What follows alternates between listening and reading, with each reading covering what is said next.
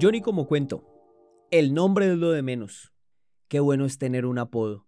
Yo le tengo envidia a la gente que tiene un apodo que se vuelve más importante que el nombre. Hay un vecino al que le dicen Tato. Él se llama Medardo, pero Medardo es un nombre horrible. Ni idea por qué los papás lo lastimaron así, le causaron una herida terrible al tipo, le pusieron un nombre muy feo. Afortunadamente para él, Alguien decidió salvarle la vida. Alguien en un instante de caridad, inspiración y compasión decidió tatuarle una nueva identidad a un niño que tenía nombre de algo caduco y lo llamó Tato. Tato es corto, sonoro, fácil de recordar. ¿Quién va a preferir llamarse Medardo a llamarse Tato? Nadie. Si yo fuera Tato, habría puesto mi apodo en la cédula, en el diploma, en el pase, en el registro de matrimonio. Andaría con una plaquetica, como la que usan los perros para no perderse, que dijera Tato, con letras doradas y fondo negro. Los apodos cuentan una historia siempre y esa es otra ventaja de los que llevan un sobrenombre bacano. Para romper el hielo siempre vas a tener un recurso. Hola, yo te conté por qué me dicen el chori. Ya te conté por qué mi mejor amigo me dice Kachima. Es hermoso porque es una historia interesante, cortica, te permite dejarle en una memoria a alguien con la historia de tu apodo. A mí me encanta poner apodos y me han corregido muchas veces la maña de ponerlos. Respete para que lo respeten, me decía Claudio, mi papá, cada vez que me daba por ponerle apodo a alguien y que él de pronto me descubría. A mí me encantaba, me hacía reír de los otros porque sabía que los otros se reían de mí. Yo de niño tuve algún problemita de sobrepeso, nada grave, pues no, pero era un niño gordito. Mi mamá y mis tías, todas lindas, decían que yo era hermoso así gordito, pero los niños de la cuadra no estaban de acuerdo. A mí me valía chimba y media lo que pensaran todos los niños de la cuadra, pero había una niña cuyo criterio de belleza sí me generaba un montón de curiosidad.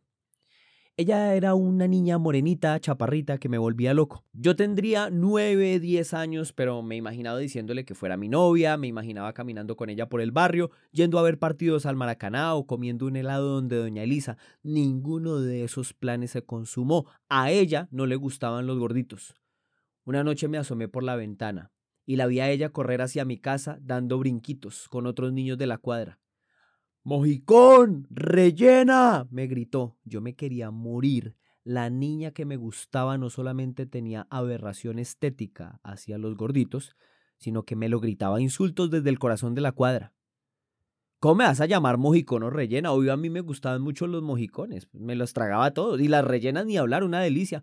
Comprábamos las rellenas a tres cuadras de mi casa, a una familia que las preparaba para vender en la plaza. A mí me encantaba ir a comprar las rellenas los domingos allá, era delicioso desayunar allá. Entonces empecé a usar los apodos como mecanismo de defensa. A ella la empecé a llamar Boca Chico. A otra amiga de ella le decía Carepapa al hermanito de ella le empecé a decir cilindro de 20 porque era bajito y gordito. Mi ofensiva, lejos de disuadir a mis contrincantes, los motivó a buscar nuevas formas de llamarme. Mi actitud contestataria había exacerbado la creatividad de mis enemigos infantiles. Se desató la guerra de los apodos en el galán.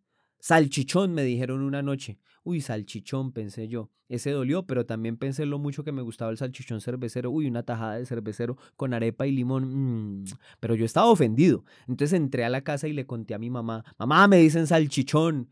Y había una prima en mi casa. Una prima. Y me dice la prima, no les ponga cuidado, papito, dígale salchichón el que tengo aquí colgado y se agarró la entrepierna. Y yo, ah, bueno, salí gritando que salchichón el que tengo aquí colgado y me agarré la bragueta y con ese proyectil pude encontrar algo de paz porque la tropa enemiga replegó. Así me pasé los días buscando formas de ser más ofensivo, mirando bien a mis rivales para caricaturizar con palabras una nariz grande, unas orejas largas, unas piernas flacas, un nombre raro. Yo también chupé de lo lindo. Me pasaron por toda la gastronomía y el reino animal para encontrar formas distintas de llamarme gordo. Fue tanta la variedad de apodos que ninguno trascendió. Nadie me conoce hoy como mojicón o rellena. Bueno, nadie me diría esos apodos ahora porque pues ya no soy gordo, pero soy calvo. Me podrían decir cabececodo, no sé, pero nadie tiene la destreza de llamarlo a uno de esa forma.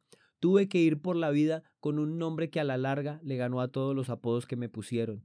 Me decían Valenciano, Neneco, Don Benino, Don Antuquito, Pedro el Escamoso. Insólito, Pedro el Escamoso es alto y mechudo.